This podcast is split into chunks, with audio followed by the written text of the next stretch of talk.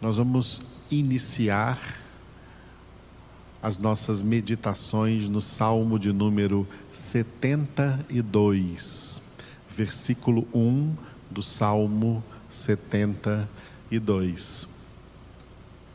E eu quero oferecer essa meditação e a oração que faremos logo depois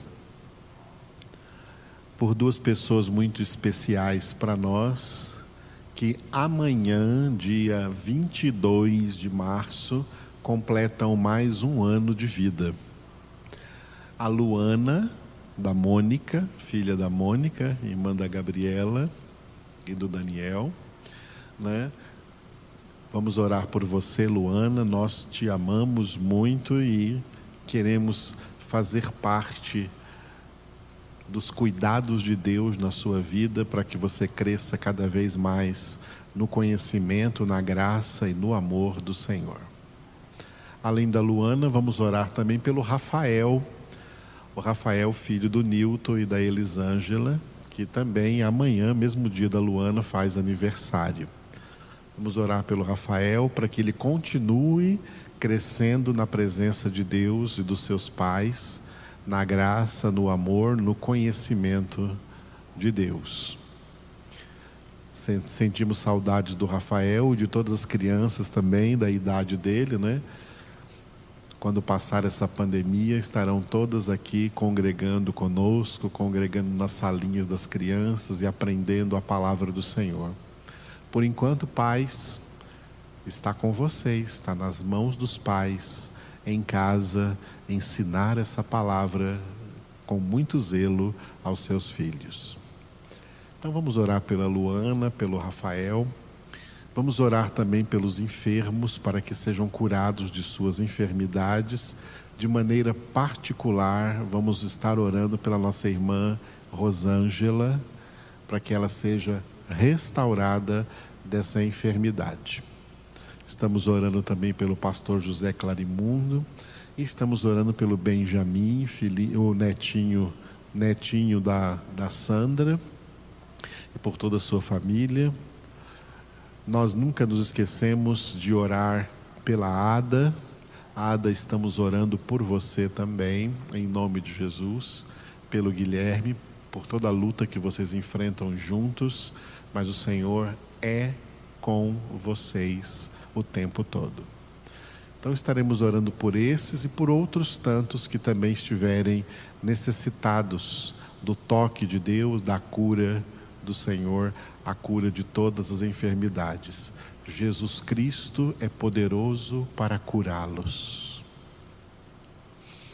Além disso, vamos orar por todos os brasileiros, para que cheguem logo as vacinas para imunizar os brasileiros desta doença, dessa enfermidade, que trouxe tantos transtornos para nossa nação e tantas tragédias diárias.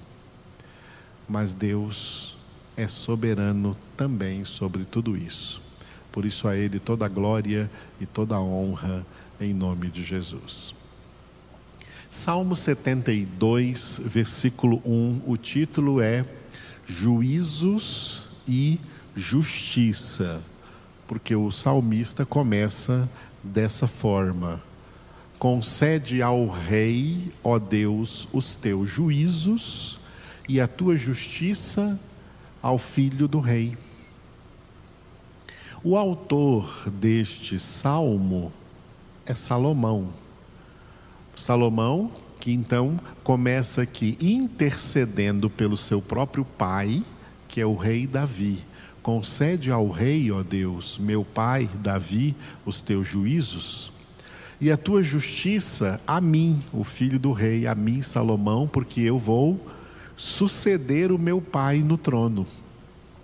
Então ele pede pelo pai, Davi, e por ele também, que é o filho do rei, o filho do rei Davi, que vai suceder, ser o sucessor de Davi naquela monarquia de Israel, no reino de Israel, no Antigo Testamento.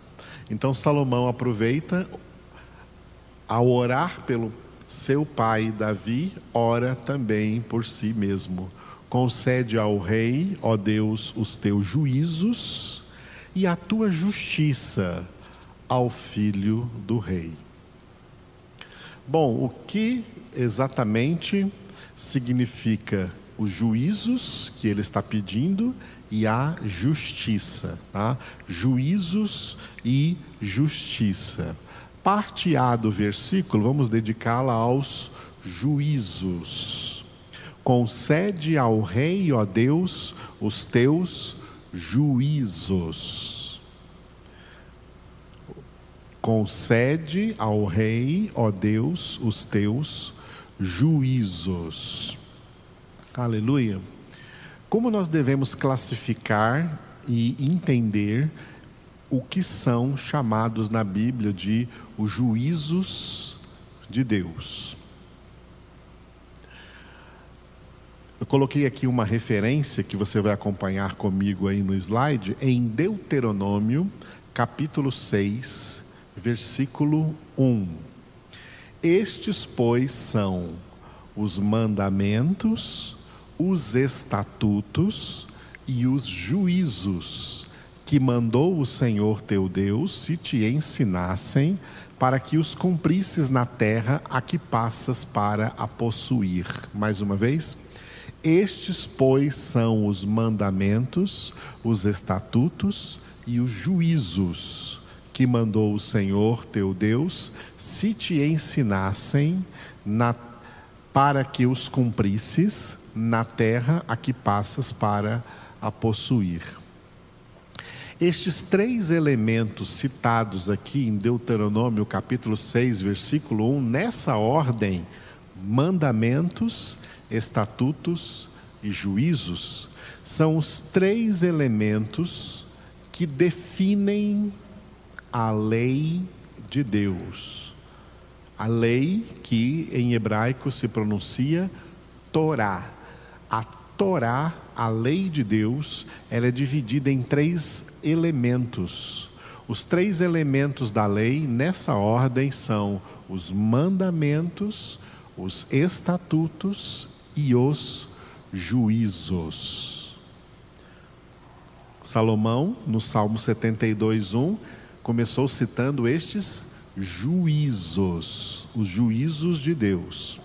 Bom, a lei de Deus se compõe dos mandamentos de Deus, que vem em número de dez, os dez mandamentos escritos nas, nos dois tabletes de pedra que Deus mandou Moisés confeccionar. Depois, estatutos e depois juízos. O que significam cada um desses três elementos? Esses três elementos representam os três poderes que emanam de Deus. Os mandamentos representam o poder legislativo.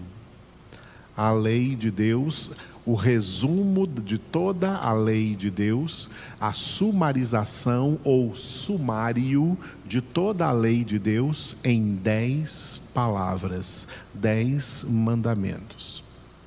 Os estatutos representam o poder executivo, porque os estatutos são a explicação detalhada de como executar os dez mandamentos em qualquer situação ou circunstância que se apresente. Em determinada situação, como eu cumpro os mandamentos? Quem vai responder essa pergunta? Os estatutos. Alguns dizem que existem 613 estatutos.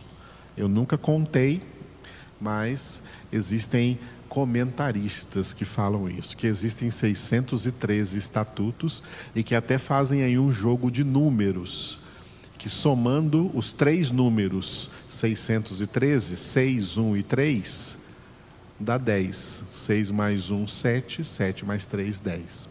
Os 613 estatutos, se forem 613 estatutos, são 613 orientações de como executar a lei.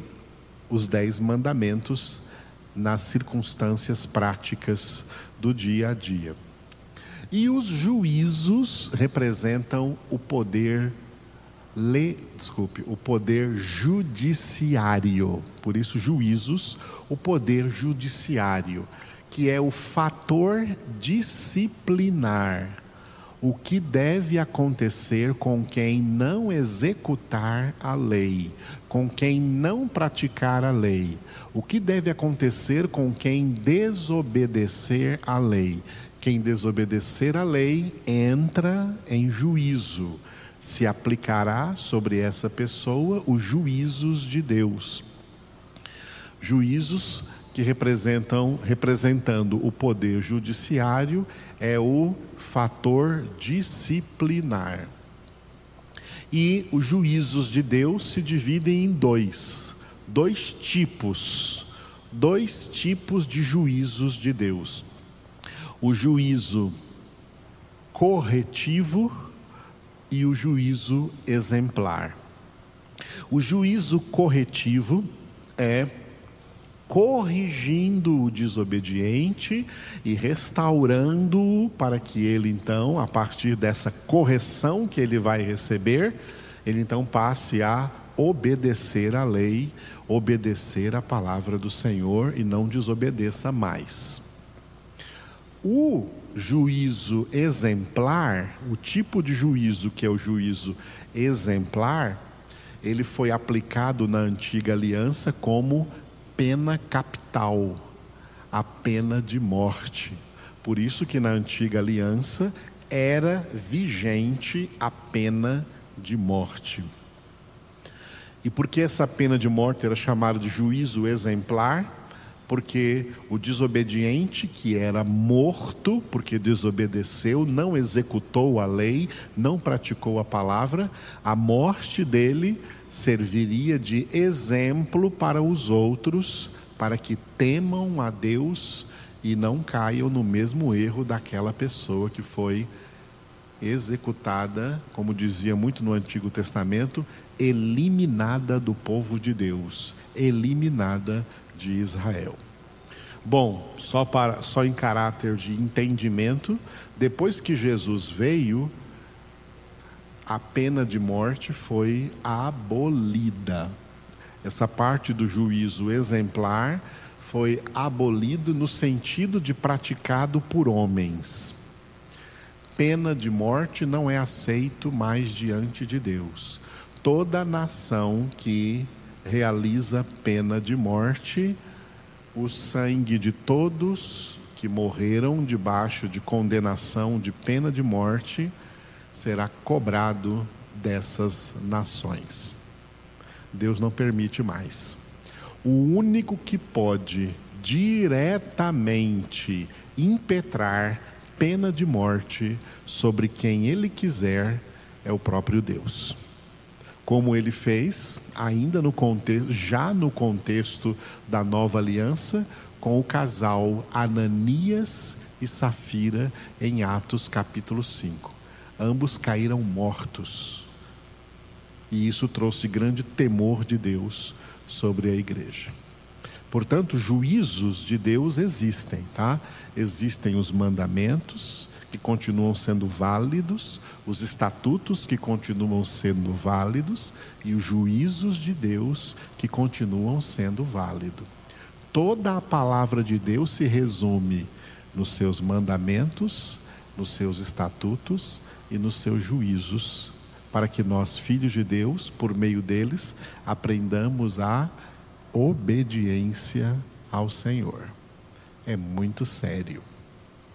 A parte B do versículo 1 do Salmo 72, justiça. Concede a tua justiça ao filho do rei. Concede a tua justiça ao filho do rei. A justiça de Deus, a justiça de Deus é a santidade de Deus. E a maneira de Deus atender a esta oração, conceder a justiça agora aos verdadeiros filhos de Deus, é abençoar esses filhos de Deus na obra vitalícia da sua santificação, sem a qual ninguém verá o Senhor. Por isso, como referência a esta justiça de Deus, eu coloquei um versículo do último capítulo da Bíblia, Apocalipse 22, versículo 11. Continue o injusto fazendo injustiça continue o imundo ainda sendo imundo. O justo continue na prática da justiça, e o santo continue a santificar-se. Eu vou repetir e eu chamo você a prestar atenção no tom que eu dei a cada um dos verbos aqui, continuar. Continue o injusto fazendo injustiça continue o imundo ainda sendo imundo. O justo continue na prática da justiça e o santo continue a santificar-se. A parte A do versículo é negativa, né? E ela é como se tivesse uma atmosfera de sarcasmo, como se dissesse assim: olha, ah, o injusto está fazendo injustiça? Continua, deixa ele continuar. Ele vai ver aonde isso vai levá-lo. Ah, o imundo está sendo imundo? Ah, continue o imundo a ser imundo e ele vai ver aonde essa imundícia vai levá-lo. É porque, como diz na carta aos Hebreus, horrível coisa é cair nas mãos do Todo-Poderoso. E Deus não deixará impune nenhum tipo de injustiça e de imundícia. Não ficarão impunes. Mas, além dessa atmosfera, essa parte A desse versículo tem uma outra atmosfera tem uma atmosfera de realidade. Infelizmente, esta é a realidade dos homens no pecado. Eles continuarão cada vez mais na injustiça e continuarão cada vez mais na imundícia. Continuarão fazendo injustiça até o fim do, dos tempos ou até o fim de suas vidas, e continuarão sendo imundos até o fim dos tempos, ou cada um até o fim de sua vida. Mas a parte B do versículo, ela tem um caráter de exortação aos filhos de Deus, de orientação e de motivação aos filhos de Deus. O justo o justo aqui é o crente justificado pelo sangue de Cristo, justificado mediante a obra da salvação.